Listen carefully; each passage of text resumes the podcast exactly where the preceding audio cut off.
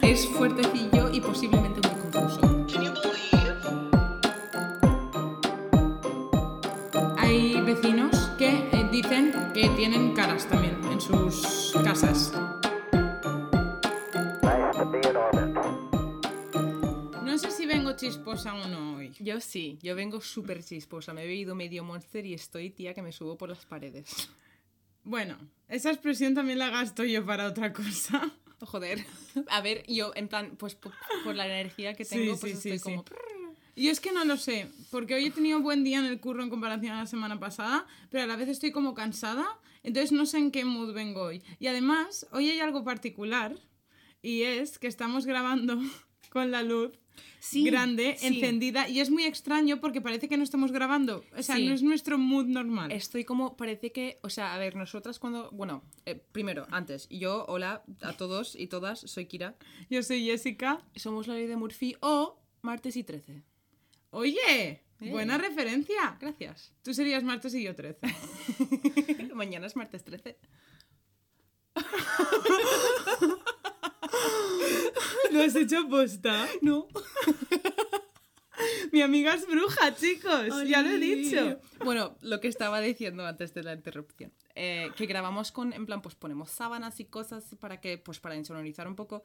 Y de normal tenemos un flexo pequeñito para la luz. Lo que pasa es que da un cojón de calor y, y ya estamos mal de calor. Hoy, hoy es cuando empieza la, la ola de calor en Valencia. Y entonces hemos puesto la luz grande de la habitación, pero es que no me está dando el ambiente de grabar y no sé por qué.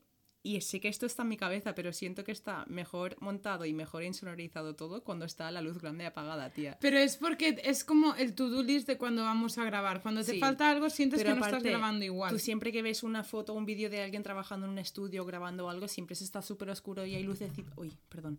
Y hay lucecitas por toda la mesa y cosas así, pues, que es lo que tenemos nosotros cuando está la luz apagada. Y nosotras incluso cuando grabamos a distancia igual. Yo o sea, me yo todo. efectivamente yo gasto mis LED, me las Claro. pongo en morado para Claro. hacer la, la foto por estudio, obviamente, a conjunto del logo, porque ella es así y así seguirá, nunca cambiará, como Alaska.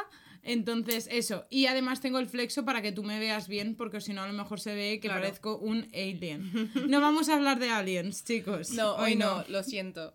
Lo Hoy vamos a hablar mal. de cosas, ya ves, tía. Te- hacía tiempo que no hablábamos, hablábamos igual en Sí, un capítulo. sí, antes tuvimos una época en la cual decíamos muchas cosas a la vez siempre, sí. Pero mucho. Pero porque yo creo que ahora también nos hemos acostumbrado a hablar más eh, como durante mucho más tiempo fijándonos en lo que estamos diciendo. Porque de normal antes nos pasaba y nos pasa más cuando tú y yo estamos de charleta normal. Sí, bastante más. Cuando estamos aquí estamos como en otro modo, ¿sabes? Sí. En el momento de... Así, mira, cosas de si vais a montaros un podcast, cosas raras que vais a sentir. Vais a sentir que aunque sea solo hablar, te cansa. Y eso Marcos también lo dijo. Sí. Porque es como que tienes que estar continuamente pensando cosas en cada silencio, no sé qué. Tal cual. Y bueno, ya me callo, pero sí. sí, porque mientras Jessica está diciendo todo esto, yo estoy pensando en cómo introducir mi tema. En plan, es que es. es, Efectivamente, o es- mientras, yo qué sé, Kira me está contando algo, yo pienso, vale, ¿qué pregunta le puedo hacer? ¿O qué comentario le puedo hacer? ¿O voy a inventarme una gilipollez que pueda relacionar con Claro. Y es como que constante, y te cansa, ¿eh? Acabamos como que no podemos hablar más, ¿sabes? Sí. Ya hemos Pero a la vez cupo. es como, yo qué sé, yo los días, por ejemplo, que he tenido días súper malos, que grabamos esa tarde, que no tengo ni una mierda de ganas de grabar, estoy cagándome en todo, cuando acabamos de grabar estoy de súper buen humor, tía. En plan, me anima un montón a la vez que me cansa mentalmente. Es como, cuando acabamos de grabar es como, uh, hemos hecho otro capítulo, tío. Sí. En plan, no sé. ¿Eso es verdad? No sé. Ay, es buena sensación. sí, no Bueno, sé, aquí cosas de, pues mira, podcasters sí. principiantes. ¿Cómo estás? Que no te lo he preguntado. Pues yo eh, sentada, bien. Tengo mucha calor, obviamente, Sí. no me, voy a quejar, creo que es obvio, estamos en España y en verano, Sí. pues creo que es un poco obvio de que va a hacer calor. Yes. Pero mm, bastante bien, la verdad. Me Me pasado un fin de bastante relajado. ¿Nos hemos visto este fin de? No, nos vimos No, el viernes. Nos vimos el viernes. Nos vimos el Sí. viernes. ¿Y tú qué tal? Yo guay, súper guay, súper bien, eh, estresada porque estoy involucrada en una cosa secreta que es que no puedo decir quiénes son porque creo que algunas de estas personas podrían escuchar el podcast. Sé que no lo escuchan todos los capítulos, pero podrían escucharlo. Pero básicamente estoy involucrada en una cosa secreta de, de que algo va a pasar y yo tengo que hacerme pasar por alguien que no soy. O sea, no, no, es, no es eso, pero es que tampoco puedo dar demasiados detalles porque es la persona escuchándolo sabrá quién es. Entonces, luego a ti te lo contaré en privado, pero creo que ya te he contado un poco de, de la situación. Chicos, yo estoy flipando, no sé qué me está contando. A esta la, la contactan que- los rusos y no me lo quiere decir porque a mí me van a contactar los de Estados es Unidos. algo de, de, de, en plan, de, co- de cosas mías, ¿vale? Tía, podríamos ser señor y señora Smith. Eso me lo dijo Marcos el Y otro encima día. somos dos. Eso me lo dijo Marcos el otro día cuando nos compramos las pistolas Nerf. Pues tía, no, es que Eh, somos dos. Próximo disfraz de Halloween, pero bueno. Y vale. yo creo que te ha contactado a los rusos, pues mira. No son los rusos, Cari, luego Vale. te lo cuento y te- tendrá todo sentido. Vale. Pero básicamente no puedo decir nada, ya lo contaré todo cuando pueda decirlo, simplemente por si esa persona nos escucha este podcast, que este capítulo en concreto pues no creo que lo escuche. Vale. Vale, ¿por qué no lo va a escuchar? Cuéntame, ¿qué me vas a hablar? ¿De qué me, va- qué me vas a contar tú hoy, teacher? Vale, yo hoy te vengo a hablar de algo que... Ay... ah, mm, Que me alegro de no haber investigado yo, porque esto estaba en mi lista de posibles temas y menos mal, Pues menos después mal. de todo lo que Lo he de pequeño que me has contado. mal investigando esto. Y no por lo horrible que son los crímenes, que son horribles, sino porque hay tantas contradicciones de cosas increíbles y, y cosas que me cabrean y cosas que me flipan, que ya llegaremos a todo eso. Pero básicamente te voy a hablar de el primer asesino en serie de Estados Unidos, también conocido como H.H. Holmes. O Sí. Holmes, para quien no sepa cómo se pronuncia. Lo conozco. De hecho, estaba en mi lista y se lo pasé a Kira y me dijo, ¡buah, me mola este tema! Y dije, hazlo. Porque yo ya sabía, o sea, sabía que era un tema. No, tía, yo ya sabía que era un tema complicado en el sentido de. Sabía que era largo, del año de la tira picor, ¿sabes? Sí. Iba- o sea, yo ya iba predispuesta a. Está ahí el tema por si se me ocurre algo a raíz de este, pero no iba yo con muchas ganas, menos mal. Eh, chicos, quiero, em- antes de empezar a contaros toda la historia de H.H. Holmes, quiero decir que voy a intentar hacer algo en plan... mm, hay muchas cosas, mucho sensacionalismo detrás de este caso, entonces voy a contar todo eso, pero también quiero encontrar los puntos de vista más lógicas y también de historiadores y de, de- fuentes un poco más fiables que he encontrado, ¿vale? Y se me acaba de apagar la pantalla del portátil, vale, ya está. Vale. vale. H.H. Holmes, originalmente llamado Herman Webster Mudgett, nació en Nuevo Hampshire el 16 de mayo de 1861. Vale. Vale. Este hombre, luego se cambiaría el nombre a Henry Howard Holmes, H.H. Holmes, eh, fue el primer eh, asesino en serie estadounidense y confesó hasta 27 asesinatos y 50 intentos de asesinato.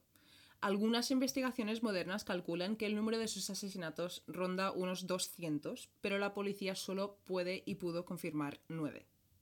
Vale. Bueno, muchos números ya para empezar. Hasta aquí. Voy a contaros esta locura absoluta.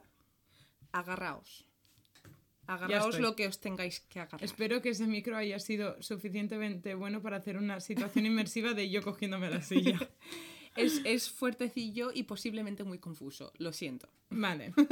Bueno, estoy preparada. Vale. Muchas fuentes que he encontrado intentan pintar la adolescencia de este hombre, de H.H. Holmes, como algo turbulento y violento, ¿vale? Eh, como la mayoría de asesinos en serie, tendría sentido, ¿vale? Eh, dicen que su padre era alcohólico y violento y recibía bastante bullying en el colegio, aunque sacaba buenas notas. Eh, los niños del colegio se ve que se enteraron en algún momento de que tenía miedo a los médicos, ¿vale? Algo interesante. Eh, así que lo que hicieron es que se fueron a él con la oficina del médico del colegio, eh, le obligaron a entrar con ellos y le pusieron cara a cara con un esqueleto de estos de, de mentira para enseñar a los niños las partes del cuerpo y tal, ¿vale? No sé si era de mentira, la verdad, porque siendo en 1861, Eso pues, te iba a oye, decir. eh, igual era verdadero. Eh, vale, y le pusieron las manos del esqueleto en la cara y todo, ¿vale? En plan, y él tenía miedo a la muerte, miedo a estas cosas. Y eh, según algunas fuentes que he consultado, Holmes dijo aquí que empezó su fascinación por la muerte y que le curó su miedo a los médicos y a la muerte. Bueno, Ahora, me curó el miedo, pero... muchas otras fuentes como historia.com y libros escritos por historiadores expertos del caso dicen que su padre era granjero y tenía muchísimo dinero eh, y que su familia era súper metodista. Eh, en- ¿En de religión. Ah, Eh, vale. Eran religiosos y que además le educaron para trabajar y ganar dinero. En plan, le educaron con esto de siempre tienes que trabajar, ta- trabajar, trabajar. Y que era un niño muy inteligente que simplemente le fascinaban los esqueletos y la medicina en general. Pero no mataba animales, no le- ni le maltrataron. No seguía el manual de la adolescencia e Exacto. infancia de un asesino en serie. Sinceramente, a mí eso me parece más interesante todavía. Que sabes lo que te quiero decir, que no haya tenido eso. Vale. Con 16 años graduó del instituto, o de lo que sería el colegio, bueno, no sé lo que habría en esa época, y se puso a trabajar enseguida, ¿vale? A los 18 se casó con una mujer con muchísimo dinero, Vale. eh, llamada Clara Lovering pero la estaba utilizando para pagar sus estudios de medicina, básicamente, y la acabó arruinando. Eh, y además, mientras Empezamos bien. estudiaba, sí, mientras estudiaba medicina, robaba cadáveres de los laboratorios y los disfiguraba y decía que habían sido muertes accidentales y que era su primo y que había habido una- y un incendio y montaba una escena y montaba todo el rollo para cobrar el dinero de las pólizas de vida de las víctimas. Eh, vale, y así empezó a ganar dinero, ganar dinero. Bueno, acabó abandonando a Clara Vale. y estuvo como dos años dando vueltas por Estados Unidos, engañando a la gente de un montón de maneras distintas. Sacaba crédito del banco para comprar cosas, lo vendía todo y se piraba. Eh, hacía inventos, uno de sus inventos era como una máquina que no, me, no, no llegué a entender muy bien lo que hacía, pero hay fotos del supuesto patente, ¿vale? Eh, que con- convertía el agua en un tipo de gas purificante o no sé qué, pero era todo mentira porque había cambiado las conexiones de la ciudad de agua y gas o no sé qué, pero que consiguió vendérselo a muchísima gente y el chaval pues se iba haciendo muchísimo dinero. Hasta este momento se supone que no mataba a nadie, ¿vale? Vale. Vale. Simplemente, pues mira, se gastaba el dinero de Tokis. O sea, eh, engañaba muchísimo. efectivamente. Vale. Se mudó a Nueva York, ¿vale? Y eh, en este momento empezó a circular un rumor que decía que lo habían visto con un niño pequeño que poco después había desaparecido. Pero él dijo que, que el niño había regresado con su familia en, en Massachusetts, tal, en plan que no había hecho nada, y antes de poder abrir una investigación se lo aspiró. Míralo tú. Sí. Tonto no es. En este momento se va a Filadelfia y empieza a trabajar en una farmacia. En esta farmacia, al poco de tiempo de estar él ahí, eh, muere un niño pequeño por culpa de una de las medicinas, de las medicinas que le da eh, HH11, ¿vale? Otra vez la gente empieza a decir, uy, ¿qué ha pasado? Se vuelve a mudar Qué casualidad. y esta vez acaba en Chicago. Vale. Hasta este momento no había cambiado su nombre. Ahora es cuando cambia su nombre a HH Holmes porque ya tenía muchas cosas detrás, mucha gente buscándole y dijo, pues necesito un cambio y que nadie me reconozca. Vale. En ese momento, sin redes sociales, que te haces un cambio de look y de nombre y puedes ser otra Es persona. que yo he flipado, mientras investigaba este caso, he estado pensando mucho tiempo en, en- en la falta de tecnología, lo que ha conlleva, en plan, en estos momentos, en plan, lo que dices de, puedes encerrar a alguien en una habitación y matarlo y no puede llamar a nadie. Tal o sea, cual. en plan, no hay ninguna manera, que sí que le puedes quitar el móvil a alguien tal hoy en día, pero hay muchas maneras de localizar a la gente. Pero bueno, Sí, sí, sí. vale.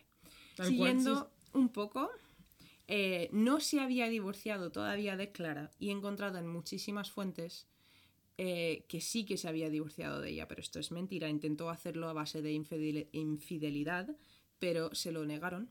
¿Vale? En 1887 se casa con una mujer llamada Mirta Belknap.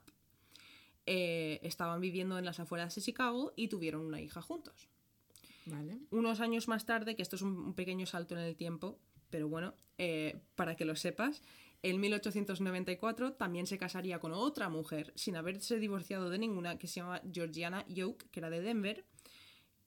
O sea que tenía tres mujeres en total este hombre. Esto no era legal, obviamente, pero nadie lo sabía. Eh, y claro, Volvemos a lo mismo, no está informatizado, son estados distintos o ciudades Exacto. distintas. Y no hay- claro, no hay ese trasvase de papeles Es que de poner ese nombre en un sitio, en una base de datos y que aparezca, ¿sabes? Eso es lo que me pareció muy curioso de este caso, en plan, que es que son, es como son cosas que no nos entran a la cabeza y a nosotros. Pero bueno, Que a día de hoy no podrían pasar de esa manera tal cual. efectivamente.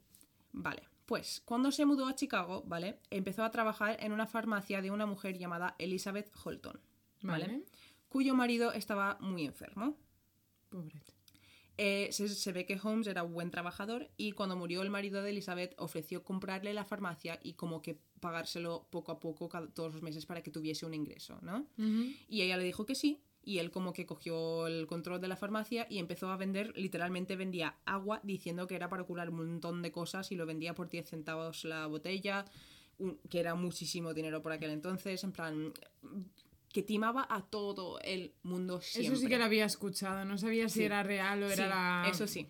la paranoia que le había metido la gente ya. Vale, pues se ve que dejó de pagarle a Elizabeth y poco tiempo después de eso ella desapareció. Qué casualidad otra Y vez. él decía que había ido a estar con su familia en, no sé si Colorado o California, encontrado de las dos maneras.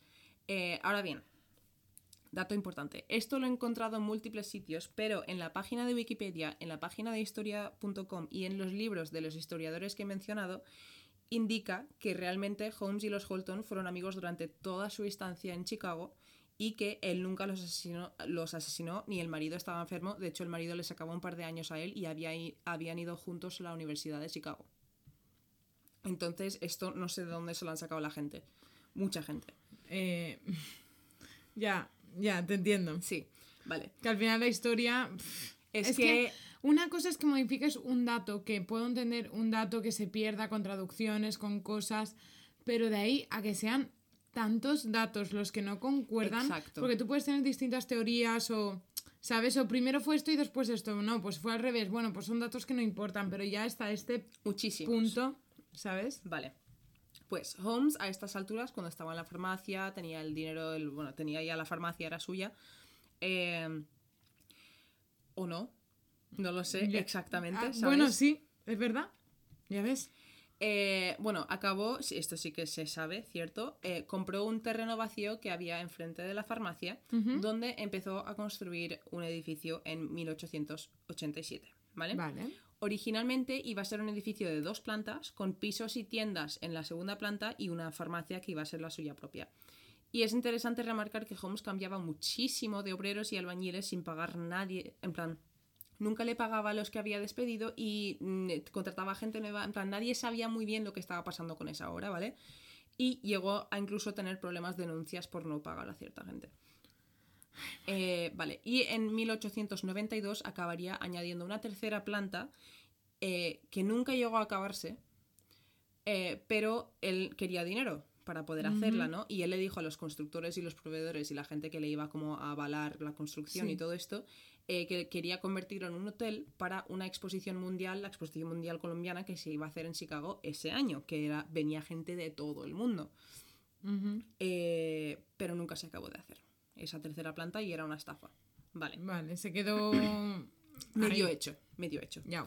Vale, lo siguiente que te voy a contar son cosas que salen, eh, que dijeron los periódicos eh, de finales del siglo XIX cuando acabaron deteniendo a Holmes, ¿vale? Vale. Y esto es la descripción de estos periódicos de cómo era el hotel. Bueno, es que ni siquiera llegó a ser un hotel, eran tiendas y pisos y tal. sí. Vale. La primera planta tenía tiendas y su propia farmacia. La segunda planta contenía múltiples habitaciones de tortura. ¿Cómo? Sí, tortura, para torturar a la peña.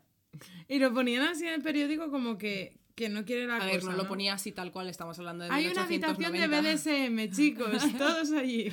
Vale, eh, la tercera planta tenía apartamentos en plan pisos con paredes insonorizados y pasillos que no iban a ningún lado, escaleras que subían, que bajaban, en plan cosas que no tenían sentido, eh, habitaciones sin puerta, puertas sin habitación, Tiempo la, tiempo la casa de la que hablábamos antes. Eh, Sí, la casa de Winchester, que también hablaré de eso algún día. Eh, muchas de las habitaciones tenían trampillas que iban como al, al sótano, en plan, Sí. pues eso, para que cayese la gente, supuestamente. Eh, y se supone que en el sótano Holmes tenía tanques de ácido y cal viva, además de un crematorio para deshacerse de los cadáveres de sus víctimas. Y yo he visto muchos dibujitos de cómo serían los túneles esos Sí. y todas estas Sí, yo movidas. también he visto esto. Y bueno, y he visto paredes falsas que en medio es una habitación Sí. y bueno, movidas así. Sí. Pero mi pregunta es, ¿esto es real? No he acabado de contarte Ah, lo que han dicho perdón. las revistas. O Perdón. sea, las revistas no, los periódicos, ¿vale? Vale. Eh, Pues esa pregunta es para después. Se ve que cada una de las habitaciones del inmueble estaban, tenían eh, trampillas, puertas correderas que daban un laberinto de pasillos secretos, tenía como ventanillas disimuladas en las paredes que podría observar a la gente. eh, y luego tenía como una instalación de alarmas que estaba por debajo del cuerpo, en plan alarmas de estos de peso que si pisas te indica y que, que básicamente le permitía seguir en un panel eh, en su despacho el desplazamiento de toda la gente de- del hotel, ¿no? Dios mío. Eso Y- es muy paranoide. Eh, muchas de las habitaciones tenían grifos de gas que podía abrir en cualquier momento y asfixiar a los ocupantes de las habitaciones. Eh, también tenía una habitación donde solo se podía acceder con una trampilla que estaba en el techo y dejaba a la gente dentro para morir de hambre. Básicamente, en plan, los tiraba ahí dentro y cerraba la trampilla y se iba. Eh, Y a los trabajadores del hotel, a todos les obligaba a, firm- a firmar un seguro de vida con él como el beneficiario. ¿No? Tía. Es lo que pasaba. Vale. En respuesta a tu pregunta de si esto es real, ahora te voy a contar lo que he encontrado en historia.com, Wikipedia y además dos libros de historiadores de renombre del caso, que los libros están en inglés y los nombres son difíciles de decir, pero los voy a decir para que sepáis que me he enterado de esto un poco y he sacado cosas de los libros. El primer libro se llama H.H. Holmes, The True History of the White City Devil, de Seltzer y se publicó en el 2017. Y luego el segundo libro que se publicó en el 1994 se llama Depraved, The Definitive True Story of H.H. Holmes, whose grotesque crimes shattered turn of the century Chicago, de un hombre llamado Harold Schechter. Vale. Vale, para que sepáis mis fuentes, ¿eh? Es como existe. Sí, tal cual, vale.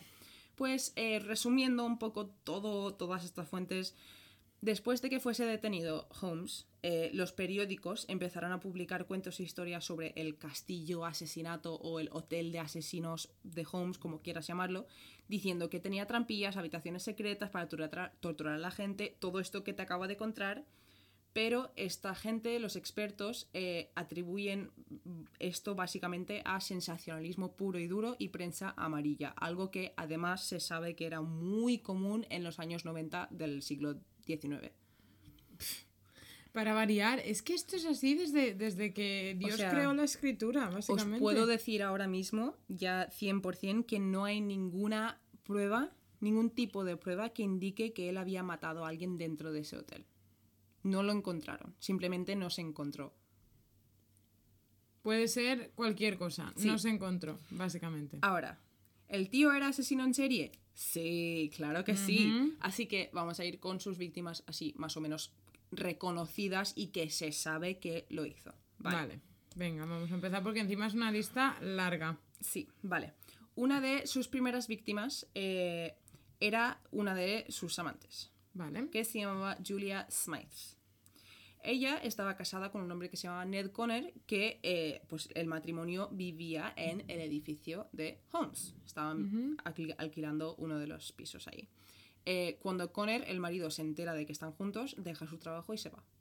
Vale. En plan, y esto no es, no es, en plan, no, Holmes no lo mató, deja su trabajo y se va, Sí. dejando a Julia y a su hija Pearl.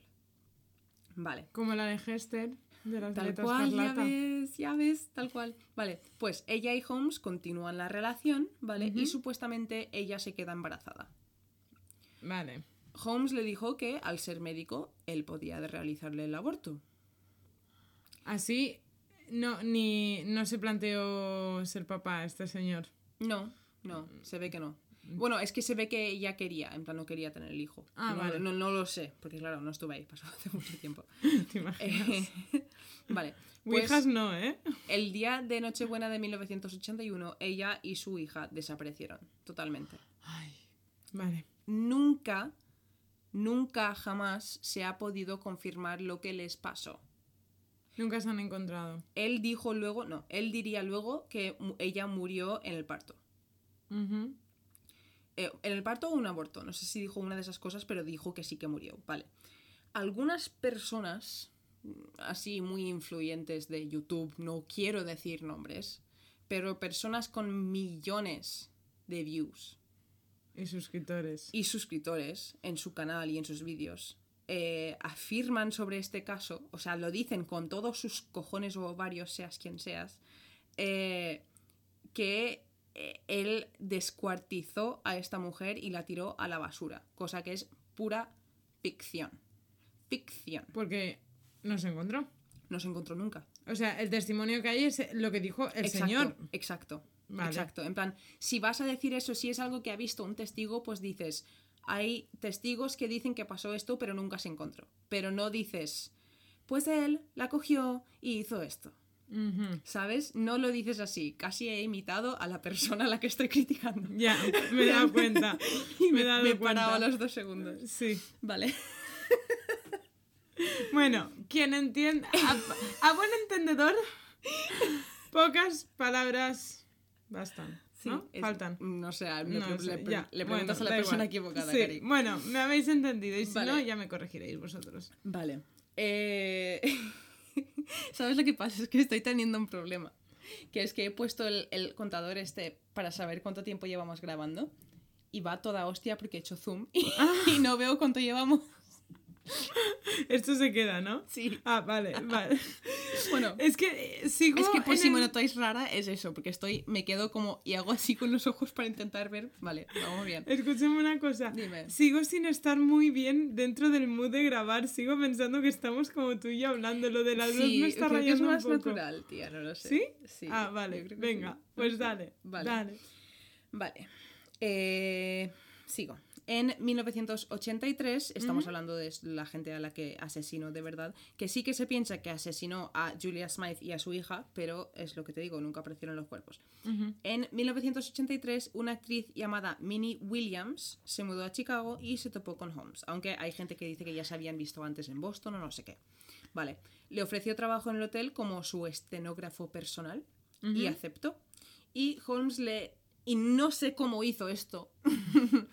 le convenció de transferirle su propiedad en Texas, en plan los derechos a su propiedad, ¿vale? Pero en verdad dijo que era para, para un hombre llamado Alexander Bond, que era un alias de Holmes. Para variar, sí, porque Exacto. esta peña tiene 800 Sí, él nombres tenía- siempre. Él tenía un montón. Es que, claro, no os he contado la cantidad de estafas pequeñas que llegó a realizar, en plan lo típico. En plan, yo qué sé, el típico estafador Del estadounidense. coche, habían sí. cosas de coche, de que se tiraba delante de los coches para que Efectivamente. y- Cualquier estafa que te puedas pensar del libro de los estafadores, Sí, esa, vale. Bueno, pues eh, le transfirió la propiedad esta en Texas y al mes de hacer esto se ve que vino a visitar la hermana de Minnie y acabaron desapareciendo las dos después de mandar una carta a un familiar diciendo que se iban a Inglaterra una temporada, pero nunca volvieron a aparecer. Y él se quedó con la propiedad. tía. Ja. El que se va a comprar tabaco Vale. y no vuelve, versión serial killer. Llega un momento en el que Holmes le prende fuego a su propio hotel eh, para intentar engañar, en plan sacar dinero del seguro, pero estaba demasiado bien construido y no se quemó bien. Por lo tanto, las autoridades empezaron a sospechar de que había sido él. Y entonces, en julio del 1894, se pira de Chicago. Dice, "Ah, mm, chao, yo no he hecho nada. Y se va a Fort Worth, Texas, donde tenía la propiedad que había heredado, entre comillas, de Minnie Williams, ¿vale? Si es que lo tiene todo pensado. Encima es que me da rabia porque esta peña lo suele tener. Bueno, hay gente que es más loca, en plan Sí. Richard Ramírez, que es como. Demasiado. Exacto. tirado. En plan, Pero que tuvieron después suerte. hay gente Mm. que es como que lo tiene, no da un paso en falso rollo. Si se va, él antes de irse a Texas ya sabía que, vale, pues esta persona tiene una casa en Texas, si me lo preparo, no sé qué, por si vuelve a pasar algo, me Claro, puedo ir. por Rollo, Perdón.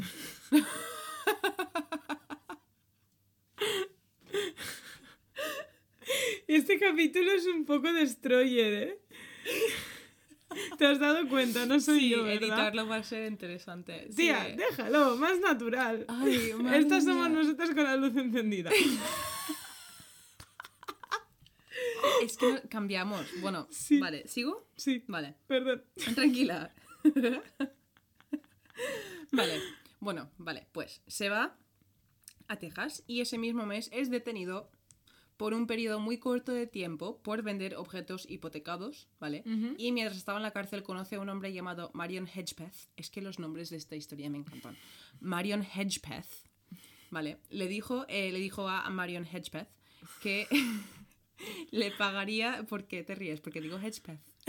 es que me gusta decirlo, ¿vale?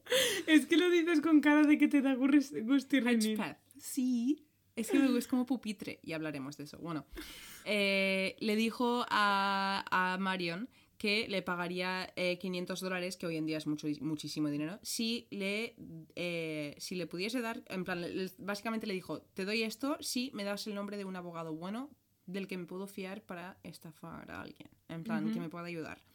Y le dijo que sí. Vale, salió de la cárcel. Eh, la estafa que tenía pensado era básicamente falsificar la muerte de alguien y cobrar el seguro de vida, pero ¿quién? Eso sí que lo había escuchado. La cuestión era quién, ¿vale? En un primer intento, Holmes intentó hacerlo con él mismo, en plan falsificar su propia muerte, pero no, no, no funcionó, básicamente. Vale. Entonces tuvieron, que- tenían que encontrar a alguien. Vale, resulta que Holmes, esto no lo he dicho antes, tenía una cómplice que se llamaba Benjamin Petazel. Es que estás, estás gozando cada nombre. Sí, sí, es que me gustan estos nombres. tía. Vale, Petazel o Pitezel, como quieras llamarlo. eh, vale, básicamente era su, su- en plan que le ayudaba con todo, con todos sus crímenes. En plan, Vale. era su cómplice para todo. En plan, se piensa que hasta para algunos asesinatos, ¿vale? Es como su mano derecha. Uy.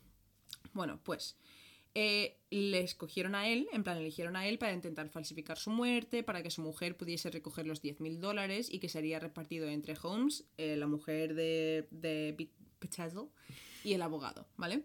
Bueno, pues Holmes iba a robar un cadáver que se pareciese a Petazel para intentar hacerlo pasar por él y Petazel se iba a escapar a Inglaterra con su mujer e hijos. Vale. Pero Holmes, no sé qué le pasó, se le cruzaron los cables y dice, a ver, esto puedo hacerlo más realista si te mato de verdad. Entonces se lo carga. Se carga Pechazo y... Bye, bye, Petezu. Bye, bye, Pechazo. Rip Pechazo. Ah, y cobra el dinero utilizando el cadáver de verdad. Vale. Ay, madre, la peña de verdad a veces se le va la olla, ¿eh? Vale, ahora, no sé cómo hizo esto, pero acabó, mm, pudo manipular a la mujer de Petazo para que le entregara a su custodia tres de sus cinco hijos y encima sin que ella, en plan, ella no sabía que él estaba muerto. En plan, ella sab- pensaba que el plan iba en adelante. Se llevó a los niños a Canadá, donde acabaría matándolos. Ay, madre de Dios. Eh, sí. O sea, acabó matando a los tres, aunque los inves- investigadores solo encontraron los cadáveres de dos de las niñas en la casa que alquilaba en el momento del crimen. Nunca se encontró al tercero. O sea que tampoco se puede afirmar. No se puede 100%. afirmar, pero él lo confesó. Eh, ah, bueno. Pero mm, luego te diré una cosa de eso también. Eh, vale, bueno, pues secretismo ahora, de repente. eh, hay más gente de por medio, más amantes, más cosas en plan, pero estas son las cosas más turbulentas que realmente hizo. Eh, fue detenido el 17 de noviembre de 1984 en Boston, Vale. ya que le buscaban por robar caballos en Texas. Es que me encanta cuando este tipo de gente es detenida por gilipolleces. Sí, sí. Y además parecía que en ese momento estaba a punto de huir del país con su tercer mujer, que no sabía absolutamente nada de nada. Hostia, imagínate que te enteras del percal. Tal cual. Bueno, pues eh, cuando empezaron a investigarle un poco, descubrieron los cadáveres de Alice y Nally, que eran las dos hijas de Petezel. Y ahí empezaron a investigar su hotel o su edificio en Chicago, ¿vale? No encontraron absolutamente nada de pruebas que podrían indicar que él había cometido crímenes en Chicago. Vale. Eh, se ve que sí, era un sitio construido de manera súper rara, con, con pasillos, con laberintos, con pasillos que no llevaban a nada y tal, pero que la mayoría de cosas que salen de ahí se ve que son puro sensacionalismo. Bueno, al menos lo, lo dicen. Pues en octubre de mil- 1895 le, senten- le sentenciaron, odio esa palabra, a la muerte por el asesinato de Benjamin Petazel. Solo un asesinato. De todos los solo que... uno. Solo el, que- el se que pudieron- conocen. sí. Eh, después de la sentencia, confesó a 27 asesinatos más, aunque algunas de las personas a las que había mencionado estaban vivas. Claro, entonces te puedes fiar de que también ella ha confesado Ahí otras está. cosas, en Ahí el sentido está. de, a lo mejor ha confesado que ha matado al tercer hijo, y si no, y si mm, ese día eh, se despertó simpático el señor y dijo, corre, no mires hacia atrás. Exacto. ¿Sabes lo que O te sea, quiero decir? Por eso digo que todo lo que salió de la boca de este hombre, nadie podía fiarse de nada porque se ve que era también un poco mentiroso compulsivo. Un poco. Sí.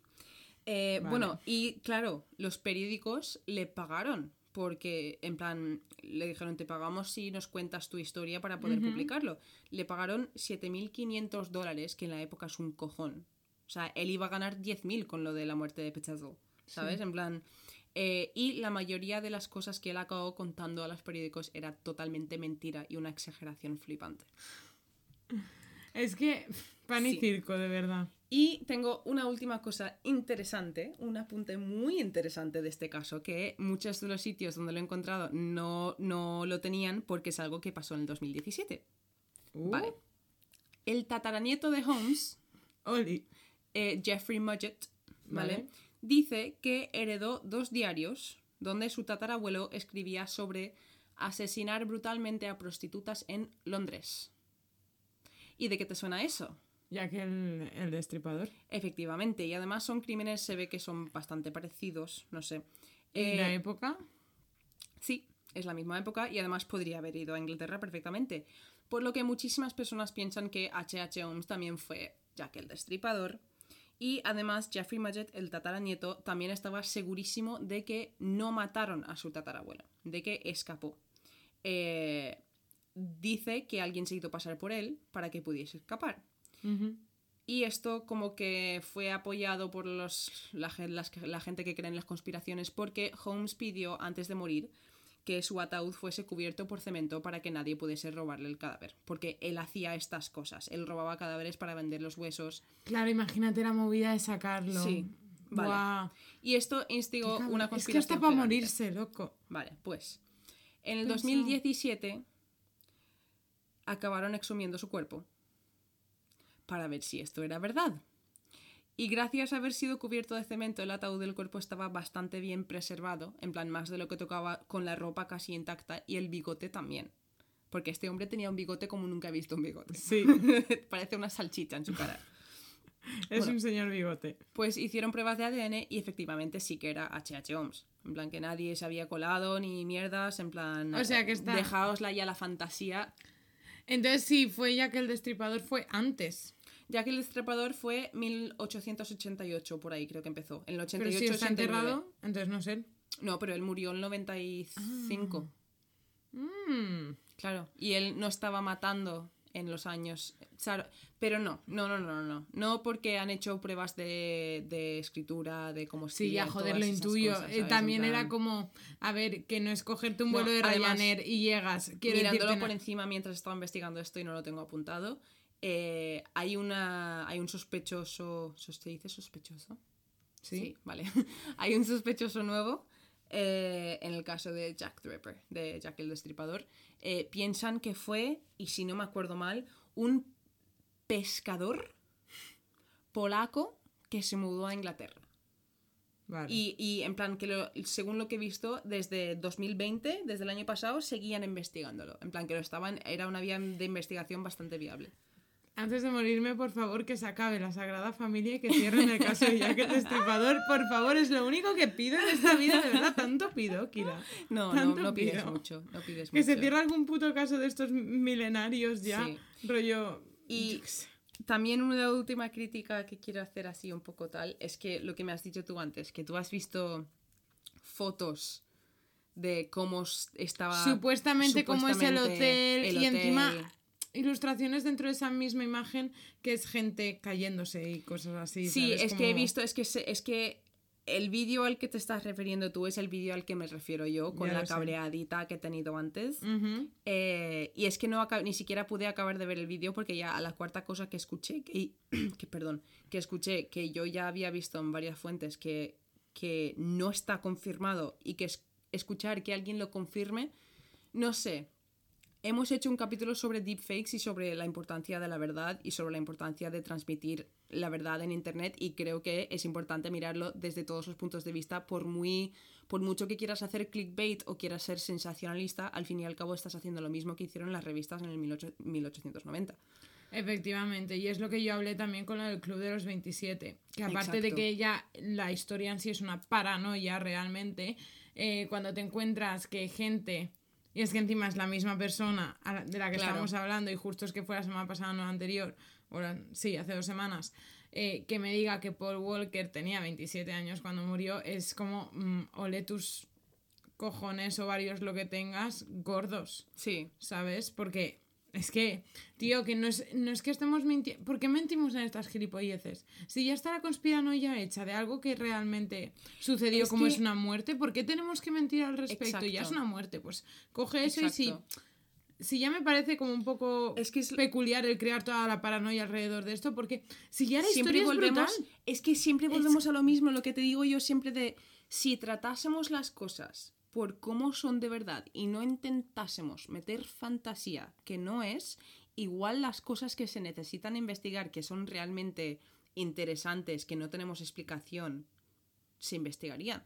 Pero no se hacen porque la gente va mintiendo detrás y va metiendo mierda detrás. En plan que lo, lo que te conté del Bigfoot estaría muy interesante que los, el, ese audio, el audio que pusimos en ese capítulo, Sí. estuviese bien investigado y que la gente se lo hubiese tomado serio en ese momento, pero no pasaba, ¿por qué? Porque la gente metía mierda y mentira y fantasía por medio y el tío este que se hizo el pie gigante para mentir, en plan, y cuando pasa eso, jodes la fiesta para todos los demás, porque yo quiero saber cosas y no puedo saber las cosas que quiero saber porque vosotros sois unos putos mentirosos. Y, a- y además, parece que no, pero hay casos que son como súper populares. Sí, Pero a la vez, nosotras que nos preparamos, joder, un guion en el sentido, pues to- obviamente esto no nos lo sabemos de memoria, ¿sabes? no, yo Ni tengo de delante coña. el portátil y tengo todo mi script. En plan, obviamente no leo todo lo que digo, pero sí que tengo puntos importantes que necesito Claro, pensar que al final de tanto investigarlo se nos queda la historia y cual. consultas ciertas cosas para ver Sí, en qué yo punto estás. El día que pero- grabamos, si grabamos un día que trabajo, me pongo podcast del tema y me los voy escuchando durante el día, pero no hago más apuntes, simplemente por tenerlo fresco en la cabeza y por tener Claro. muchos puntos de vista distintos también. Efectivamente.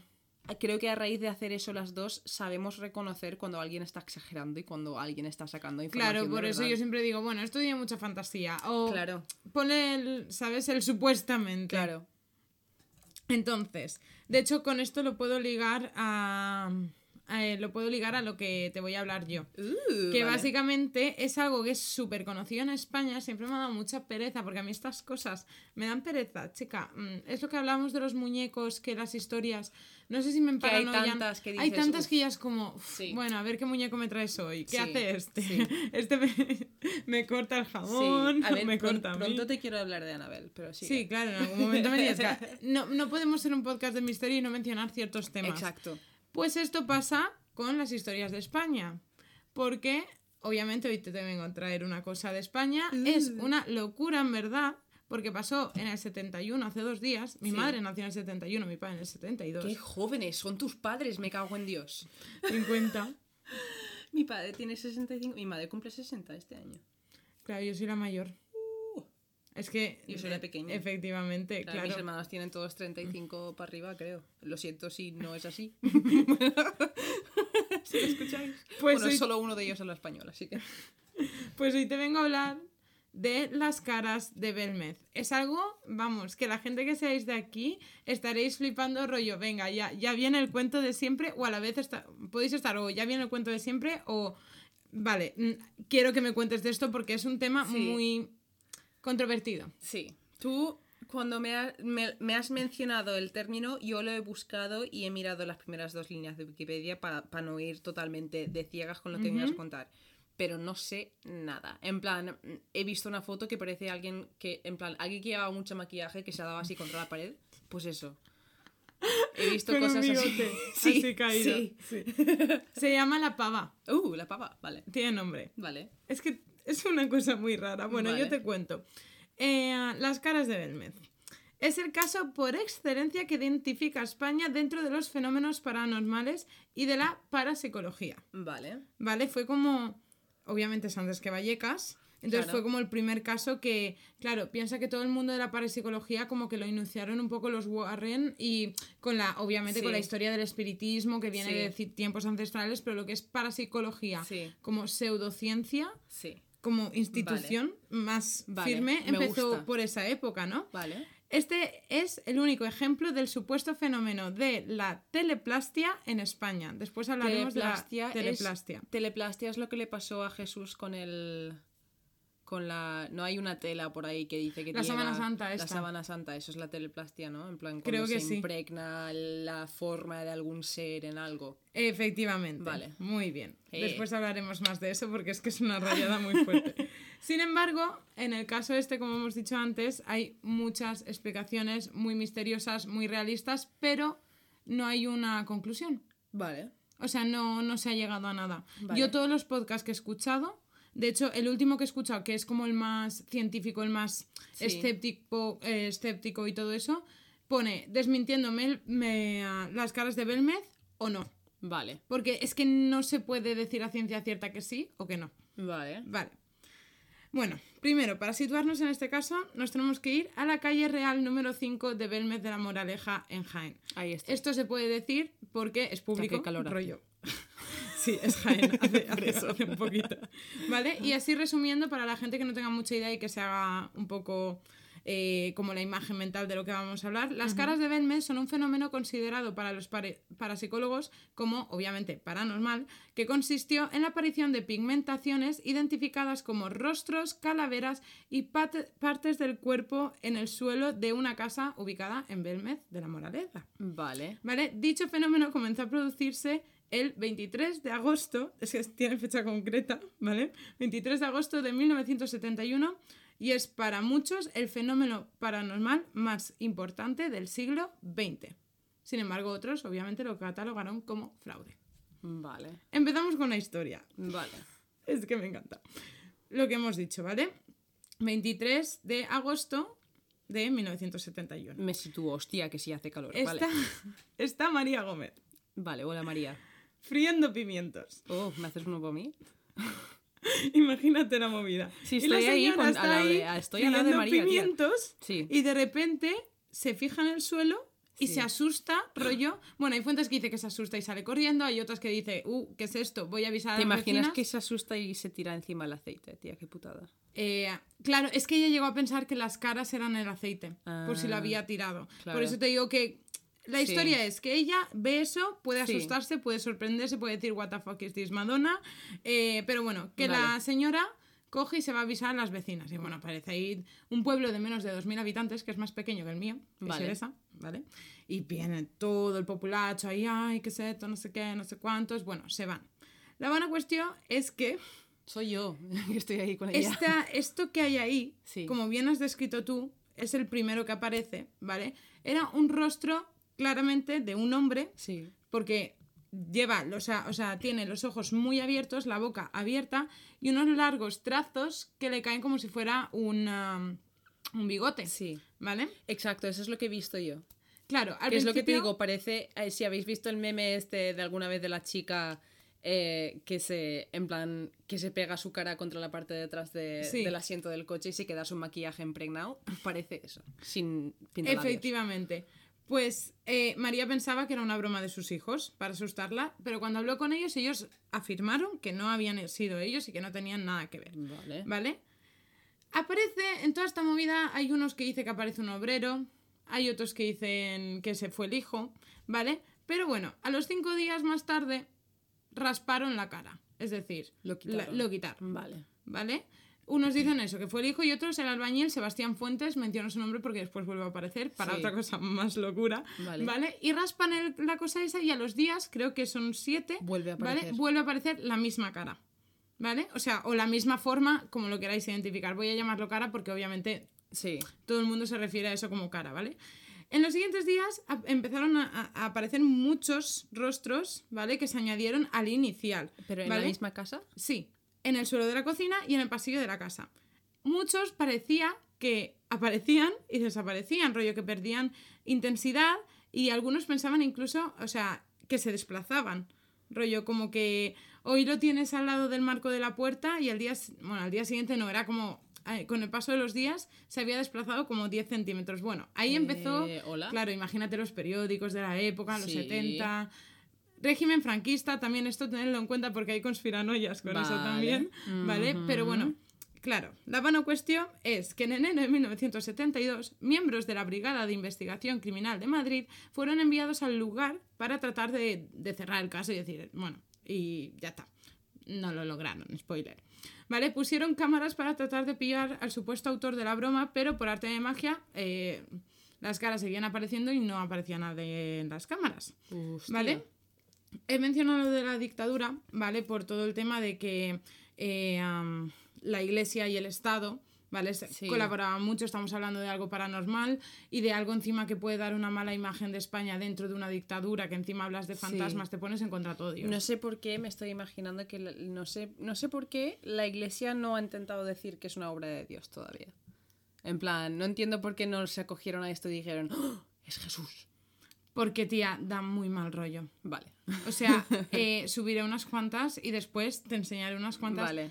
Tía, salen como bebés, ¿sabes? Uy. Hay otras que es como si fuera una de las meninas, pero como que solo se le ve el busto, ¿sabes? Sí. Así. Pero claro, tú solo ves huecos negros. Porque la Uh, forma qué de las caras es muy tétrica. Sí. Es, no es tan definida. No hay ninguna que sea como la paca. Vale. Porque cada carita tiene un nombre, eso tengo que decirlo, ¿vale?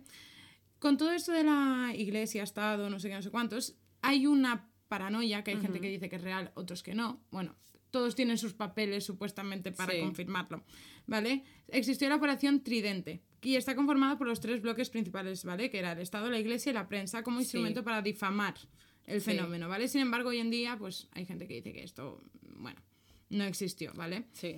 La buena cuestión es que los parapsicólogos más reconocidos de Europa comenzaron a viajar a este pueblo para investigar el caso. Entre ellos se encontraba gente bastante conocida como Fernando Jiménez del Oso y Germán de Argumosa, y pidieron llevar a cabo sesiones de psicofonías cuyos resultados fueron muy fuertes.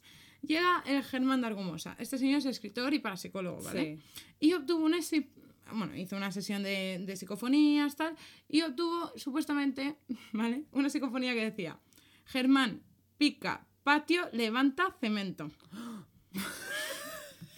Lo tengo apuntado tal cual porque todo el mundo lo dice igual, entonces digo, bueno, pues será ese el mensaje. Pues Germán claro. Picapatio. Germán, parece una, un trabalenguas, tío. Germán Picapatio levanta cemento, vale. Esta se- eh, psicofonía nunca se emitió, o sea, nunca se hizo pública, Sí. pero sí que se transcribió, ¿vale? Hay mucha gente, o sea, casi todas las fuentes que he consultado hablan de esto, ¿vale? Sea para desmentirlo o no. Vale, esto cuando llega a oídos de la familia, la familia se raya, dice vamos a levantar el, el suelo del patio, por eso vuelve Sebastián, nuestro amigo albañil. Pues he dicho, después aparecerá con una Sí. cosa muy heavy. ¿Qué pasó? Que el día 18 de febrero del 72, el señor Sebastián levantó el suelo de la casa y ¿qué encontró? Pues centenares de huesos que databan de 170 años de antigüedad. Espérate, ¿eso se encontró de verdad? Eso es real. Lo de los huesos es real. Lo de que se lo diga una psicofonía no lo sé. Me acabas de acojonar un montón. En plan, yo hasta ahora pensando, vale, Jessica cuando acaba de decir todo esto voy a decirle, tía, han pintado el suelo. Pero con eso No, no, y levantó el suelo y acabas es que de dejar loquísima. Resulta que la casa de María Gómez estaba muy cerca de la iglesia. Y lo que había en su patio era porque antes la iglesia estaba unida a lo que era su patio No y era eh, pues un antiguo cementerio del pueblo. Pero no solo eso, sino que antes había sido una mezquita funeraria árabe del siglo XIII. Vale. Nos ponemos, estoy flipando, tía. En plan, es que me dejas flipando. nos de ponemos en la situación, ¿no? No puede ser coincidencia, en plan, que estén dando por culo tanto, en plan, en plan yo que sé, que si es una familia intentando hacerse famoso por X, vale, pero joder, no, no te esperas encontrarte con eso en tu puto jardín, ¿sabes lo que te quiero decir? En plan, Es que imagínate el patio de mi casa que lo levantamos. Es que no me lo quiero No lo yo- levantes no, nunca. Nunca jamás. mm, no mm, porque mm. vendo la casa y me voy de ese sí, pueblo, que poco sí, me falta. No vendes ya. la casa, si encuentras eso, no vendes la casa, cari. Ah, bueno. No, no lo levanto, prefiero no levantarlo. Bueno, tras este hallazgo, los investigadores rescataron un antiguo rumor que cernió sobre Belmez en 1958. Por aquel entonces, en esta casa vivían los abuelos del marido de María, ¿vale? Con su hija Ramona de nueve años. Vale. La niña Los abuelos del marido de la protagonista, de, de, la que freía pimientos. Sí. sí, vale. O sea, y entonces con la hija de los abuelos, que sería la tía del marido. Efectivamente. Vale. Digo yo. Bueno, sí, Sí, esto está- Ramona sí, de nueve años. mi cabeza, vale. La niña, o sea, era un rumor que corría por el pueblo, decía que escuchaba eh, cosas raras por las noches, ¿vale? Como pisadas en el techo de gente caminando y lamentos que venían de la cocina. Tía, qué mal rollo. De verdad, me está dando mal rollo. Tenemos la luz grande puesta y todo, pero me está, me- no puedo imaginar. Yo he flipado, ¿eh? No me imaginaba tanta, tanta hostia, ¿vale? Resulta que llega el 25 de febrero de 1972 y el diario Pueblo, que es como que el que se hizo más popular con todo esto porque era por cercanía Sí. el que más pudo sacarle jugo a la cosa, amaneció con el titular de Se acabó el misterio. Aseguraban que una comisión liderada por Ángel Viñas había descubierto que las caras habían sido realizadas con vinagre y hollín y que las psicofonías eran falsas. María Gómez obviamente fue señalada como autora de las caras y obviamente como un fraude que realmente no se ha podido demostrar que sea un fraude. De Sí. hecho, toda España empezó a reírse de Belmez, no sé qué, no sé cuántos, no sé quintos. Pero resulta que a principios de los 90 surgieron nuevas investigaciones que demostraron que las caras no habían sido ni creadas ni alteradas por nadie. Vale. Pero dejaron de aparecer las caras. No.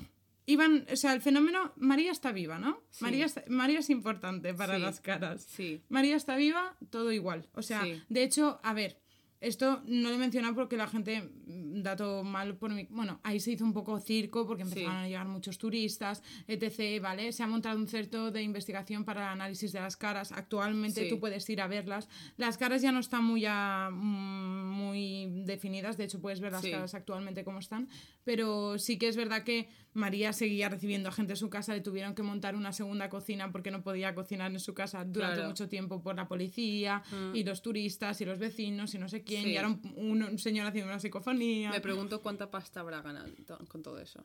Eso es otro debate que se tiene, obviamente. No me voy a centrar en... Me voy a centrar como en contar la Sí, historia. sí, sí, sí, sí. Porque Yo ya... soy cínica, tía. Los porque- conocemos. Sí, pero porque a lo mejor sí. Pero mm, no, estoy flipando si con me los huesos. Claro, por eso estoy contando las dos partes, como por una parte el misterio y por otra parte la pues todo, ¿vale? Además, gracias a investigaciones del abogado Manuel Gómez Ruiz, se demostró que los análisis de los que hablaban eh, los periódicos jamás se llevaron a cabo, ya que el rostro conocido como la, pam- eh, como la pava no llegó a salir de su hornacina para ser analizado debidamente. Es decir, que supuestamente eh, las investigaciones que lo desmentían, Sí. que por eso se liga con la operación Tridente, Sí. y Tridente por lo de los tres poderes, prensa, iglesia. Vale, Sí. bueno, por eso te digo que hay como conspiración, hay un poco Sí. de todo. ¿Vale? Eh, eso, habían dicho que era mentira por la mezcla de hollín, pero claro, Pero la pava, la que es la más clara, Sí. nunca fue sacada de donde está, porque encima está como en una especie de chimenea. Sí. O sea, nunca se llegó a quitar, Entonces, creo, ¿sabes? Sí. Bueno, la buena cuestión es que eh, hasta donde yo he encontrado, ¿vale? El único, y esto te hablo de un vídeo de, no sé si era de finales de 2020 o principios de 2021, ¿vale? El único análisis que se ha hecho del suelo fue llegado- eh, llevado a cabo por José García Bautista, ¿vale? Que es un periodista y además eh, como... Bueno, mm, conocedor de parapsicología, Sí. vamos a llamarlo así, porque no sé si él se considera parapsicólogo, ¿vale? Sí. Aquel informe no reveló ningún dato importante, solo decía que el suelo tenía una cantidad de carbono amorfo que sirve para pintar unas caras, pero no la suficiente cantidad como para la intensidad de las caras de Belmez. ¿Vale? Esto es importante. Sí. Vale. Iker Jiménez ¿Cómo no? tenía que aparecer, Tenías y es que que encima es un caso muy fuerte aquí en España. Sí. Iker Jiménez con 19 años lo investigó. O sea, cuando salió en su momento, Sí. bueno, en su momento no, porque él nació. Sí, porque me pasaste ¿sabes? un vídeo el otro día del super bebé con Pero- los ojos así en plan de, me como el mundo. fantasmas, ¿dónde? en plan, yo los quiero todos. Es que tal cual, le veías esa Sí. cosita de ilusión. Bueno, en su libro Tumba sin nombre, habló, que me lo empecé a leer y examiné un poco la movida, habló de sus investigaciones en esta casa. Durante muchos años, él y Carmen y otros dos señoro- unos señores más, eh, Señoros. a decir perdón, la manía, eh, investigaron el caso y dieron con una hipótesis que daría la vuelta al mundo. Y era que la propia María era quien producía el fenómeno. Una joven medium acudió a la casa y sin conocer la historia del lugar tomó, eh, o sea, cogió de las manos a María y entraron en un trance. Bueno, todo esto supuestamente, ¿vale? Yo esto no lo... Vale. Vale. Este, en este trance, ¿vale? Vieron como las paredes derrumbándose sobre mujeres y niños y después vio a dos niñas escapar con la ayuda de un hombre vestido con ropas eclesiásticas. Vale. María quedó como súper loca, obviamente yo y me quedo mm, loquísima, ya que esa misma escena describía una anécdota real de su vida. ¿Vale?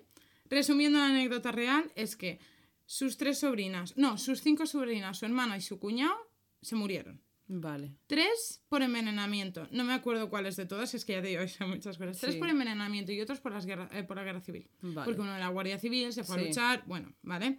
Eh, por eso te he dicho que el contexto también era un, eh, importante. Bueno, para todo ello se considera que los rostros fueron teleplastias, creadas por la mente de María, quien sin saberlo podía poseer dones de medium. Bueno, imagínate la movida hasta dónde llegó. Para, como tú bien has dicho antes, la teleplastia es la aparición casual de formas más o menos reconocibles sobre una superficie. ¿vale? Como tú has puesto el ejemplo antes de la sábana santa. Sí. Una de las explicaciones que se han, dado, se han dado sobre la aparición de estas formas es que la superficie en cuestión podría haber estado en contacto con una sustancia llamada ectoplasma. Jessica. Todo esto es como la teoría de los fantasmas, ¿vale? en plan, yo lo dejo claro, esto es como todo el Yo no me esperaba esto, ¿eh? Yo, yo tampoco me lo esperaba, ¿eh? Bueno, el rostro de la pava, por ejemplo, podía interpretarse como el rostro de su propio cuñado. Esto lo han desmentido mucho ya porque es como buscarle tres pies al gato, ¿vale? Os lo digo porque esto lo gasta mucha gente, incluso Sí. el propio Iker Jiménez también lo ha gastado, ¿vale? Eh, de hecho, eh, ¿qué pasó? Que María muere. María muere en 2004, ¿vale? Y muchas fuentes afirmaban que las caras estaban perdiendo intensidad y eh, fuerza en el trazado. Que es lo que hablábamos Sí. antes de, tú me has dicho, pero seguían estando, sí, Sí. hasta que se murió ella. Que Como que empezaron, no sé si es que María les daba brillo por las noches como la gente que cuida las plantas, no lo sé. Bueno, sí es verdad que perdieron intensidad, ¿vale? Pero no, siguen estando ahí. O sea, Sí. tú no están todas porque hay otras que eran más débiles en su momento, pero tú puedes ir Sí. a ver las caras de Belmez, que podríamos echarnos un viaje a ver si, las, si todavía llegamos, ¿vale? Pero también aparecieron caras nuevas después de su muerte, aunque no tan definidas. La casa pasó a manos de uno de sus hijos que afirma que en la actualidad apenas aparecen caras nuevas, pero las pocas que se manifiestan lo hacen con mucha menos fuerza que las anteriores. Sí. ¿Vale? Y ya así por acabar, es que, bueno, importante, a día de hoy esto no tiene cierre. O sea, está como Claro. toda la parte eh, más científica que sigue sin tener respuesta para muchas cosas porque no se han investigado. Mm. Es o sea, es que el problema es que no se han investigado. Tía, lo que siempre acabamos hablando con cada puto co- con cada puta cosa, si la gente dejase de meter fantasía y realmente lo viesen como algo que es, lo investigarían. Efectivamente. Y además tengo que decir que hay vecinos, y se han investigado también, que eh, dicen que tienen caras también en sus casas. Sí. ¿Vale? Pero no con la misma fuerza. Y esto lo digo así como muy de soslayo, ¿vale? Porque tampoco mm, me puse. Es que ya te digo, es un caso como que tiene muchísima mierda. Pero eh, aparecieron muchas caras en la casa donde nació María Gómez. Ala. Que ya no era de María Gómez Hostia, vale. Cuando murió María Gómez. Sí. Rollo, sí, sí, sí, ¿sabes? sí, sí, sí. Bueno, lo típico. Tenemos los escépticos, tenemos los mediums, tenemos la conspiranoia del Tito Franco, o sea, lo tenemos todo. A ver, a mí me gusta absolutamente todo lo que me has contado, pero el momento que has dicho la palabra ectoplasma me he perdido un poco. O sea, es que ya esas palabras como... Las tenemos como súper, en plan... Me recuerda a Cazadores de Fantasmas, a, a- a Ghostbusters, en plan, no sé, ectoplasma.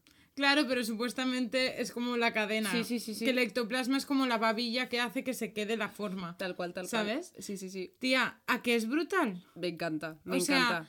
Por favor, investigad más a este caso. Mira, os puedo recomendar. El libro de Iker Jiménez está en PDF por internet, lo podéis encontrar. Yo me lo, lo tengo en la tablet y me lo quiero acabar porque habla de ovnis. Que vamos a hacer un capítulo Mm. Sí. especial. Sí, Así, pronto spoiler. haremos uno especial. Hemos hablado de ovnis hace poco, pero hmm, Pero esperaos. este, este va a ser muy fuerte. Sí. Vale, también mis fuentes, es que no he dicho nada de las fuentes, pero las digo ahora, ¿vale? Eh, eh, para la parte más de misterio paranormal y Sí. tal, tenéis eh, a los dos programas que principales de investigación de Belmed de Cuarto Milenio, Sí. ¿vale? Después el libro de, um, de Iker, el libro de Nekane Flisher, ¿vale? Que son historias de muchos sitios paranormales de, Sí. de España, muchas movidas que han pasado, está Ochate, bueno, está el, mm, el Mirador de Cardona, el Parador de Cardona, perdón, y todas estas movidas que ya te contaré algún día, Sí. ¿vale? Y este está. Y después por la parte más, no científica, pero sí como más eh, escéptica, Sí. ¿vale? Porque tampoco son científicos, pero por eso Claro. digo que no son científicos hablando de ciencia, ¿vale? Está El Centinela del Misterio, creo que se llama así, que es un podcast que está en Evox, bueno, al menos yo lo escucho de Evox, y está muy guay, son capítulos súper largos y son mucha gente hablando, o sea, a lo mejor son cuatro o cinco, Sí. pero está muy guay porque con cada detalle se pasan Claro. como 15 Sí, minutos sí, hablando, Yo tengo un para sí que cada caso es, son siete horas de podcast porque es que lo hablan literalmente todo. De hecho, de Belmed tenéis, son casi, creo que llega a las 5 horas Buah, el podcast. Hostia. Porque están dos escucharé, partes. Me lo voy a escuchar porque es que me has dejado flipando. Sí, y ellos hablan como de la parte, hay de todo, ¿no? Pero Sí. está, está muy guay. Ya os digo que es un caso que Me encanta. No me esperaba, mirad las fotos, buscad todas las fotos que, que encontréis y encima que tengan nombre. Es que me pareció como súper creepy, porque hay algunas muy creepy. Pero, uff, me duele el pulmón izquierdo, de verdad. Ha sido intensito, ¿eh? Sí, sí, sí, sí. Pero estoy ahora como que peso 3 kilos menos. ¿Ves? Estoy ¿Ves? ligera. Tía, ¿ves? Me encanta. Es como que me hace soltar toda la mierda, pero lo hablo como... Depende de mi tono de voz y todo eso, no sé qué. Yo, por- eh, o sea, bueno, lo siento por la gente que escuch- suele escuchar los podcasts en velocidad más rápido. ¿Por qué? Porque yo soy muy consciente de que a esta mujer de aquí, a Jessica, no se le puede escuchar en velocidad más rápido porque cuando me manda audios y intento ponerlos en 1,5 en el puto WhatsApp, eh, parece una ametralladora, tía. En plan, estás como... Tía, eh, sí, me he dado cuenta. Pero en cambio cuando... Bueno, cuando hablo en inglés, a veces cuando cojo carrerilla, rollo... Algún día quiero que me hables así. bueno, eh, si la gente nos quiere comentar cosas, nos quiere mandar sugerencias o quejas o cualquier cosa, ¿dónde nos pueden encontrar, Jessica? En Instagram, Twitter y Facebook. En Facebook, en la ley de Murphy, ¿vale? Fácil, sencillo. mm, ya está, no voy a decir más. Eh, Twitter, Instagram, arroba LLDM podcast. Y parezco la teletienda, continúa. También tenemos un correo que es la ley de. Nos podéis mandar lo que sea allí. Eh, y también tenemos TikTok un poco muerto, pero que ya cobrará vida, eh, que es igual que el Instagram y el Twitter, arroba LLDM podcast. y... Le hemos dicho como si tuviésemos algo que anunciar, pero no tenemos nada que Yo anunciar. sí iba a decir ¿Sí? algo. ¿Qué ibas a sí, decir? pero se me había olvidado y con el sí me lo has recordado, qué fuerte. No, que yo quería decir que nada, que esto se emite, estamos nosotras al lunes, se emite, pues que quedan dos capítulos para el final de la temporada. Ya. Y que nada, que quería mencionarlo rollo, porque no hemos dicho nada y es que capaz nos veo que el último día es decir, bueno, que nos vamos. Se acaba, chao. Buen verano, chicos. Claro, ¿sabes? Y nada, jo, que muchas gracias por... um, Sí, tal cual. Muchas gracias por la gente que nos está siguiendo también últimamente en Spotify. Que os Y en veo. iVoox también, tío, que a Sí. vosotros os tengo todo, vi- todo vigilados. Todo o sea, ellas. No, pero ¿sabes por qué? Porque a los dos o tres días siempre Sí. hay como ciertas personas Sí. que lo escuchan de ahí, que lo escuchan a más sale, Sí. porque siempre me aparece, ¿sabes? Y no sé, y me, me hace como... Sí, y, y la sé. gente que nos está escuchando desde México, Perú, todos estos sitios, o sea, muchísimas gracias. Si lo podéis compartir, seguirnos si podéis. Y, mandadnos casos de allí que queráis que, eh, que, queráis que tratemos, porque... casos de vuestros países porque yo me fijo mucho en cosas americanas y tú te fijas mucho en cosas de España y yo intento salirme un poco a cosas de Sudamérica y tal, pero mm, a veces que es, hago y yo lo que he de sé. decir que conozco muchos, pero es que muchos tíos son como a veces muy oscuros para traerlos porque Sí. si no acabo llorando, ¿sabes? Sí. En el sentido de conozco a Dinosaurs Blog que solo habla de Sí. muertes y secuestros. A ver, os puedo traer un montón de Latinoamérica porque ella hace casos especiales de Latinoamérica, pero traedme algo que sea Sí. no sé, no, bueno, en verdad lo que os dé la gana y lo bicheo. Exacto. Bueno, hasta aquí el capítulo de hoy. Yo me lo he pasado muy bien. Yo Tengo también. mucha calor, me hago pipi y además, pues nada más porque es lunes. Estoy bien. No sé, estoy del chill. Yo tenía pensado dejarte hablar a ver cuándo acababas, en plan, a Ah. ver hasta dónde llegabas improvisando.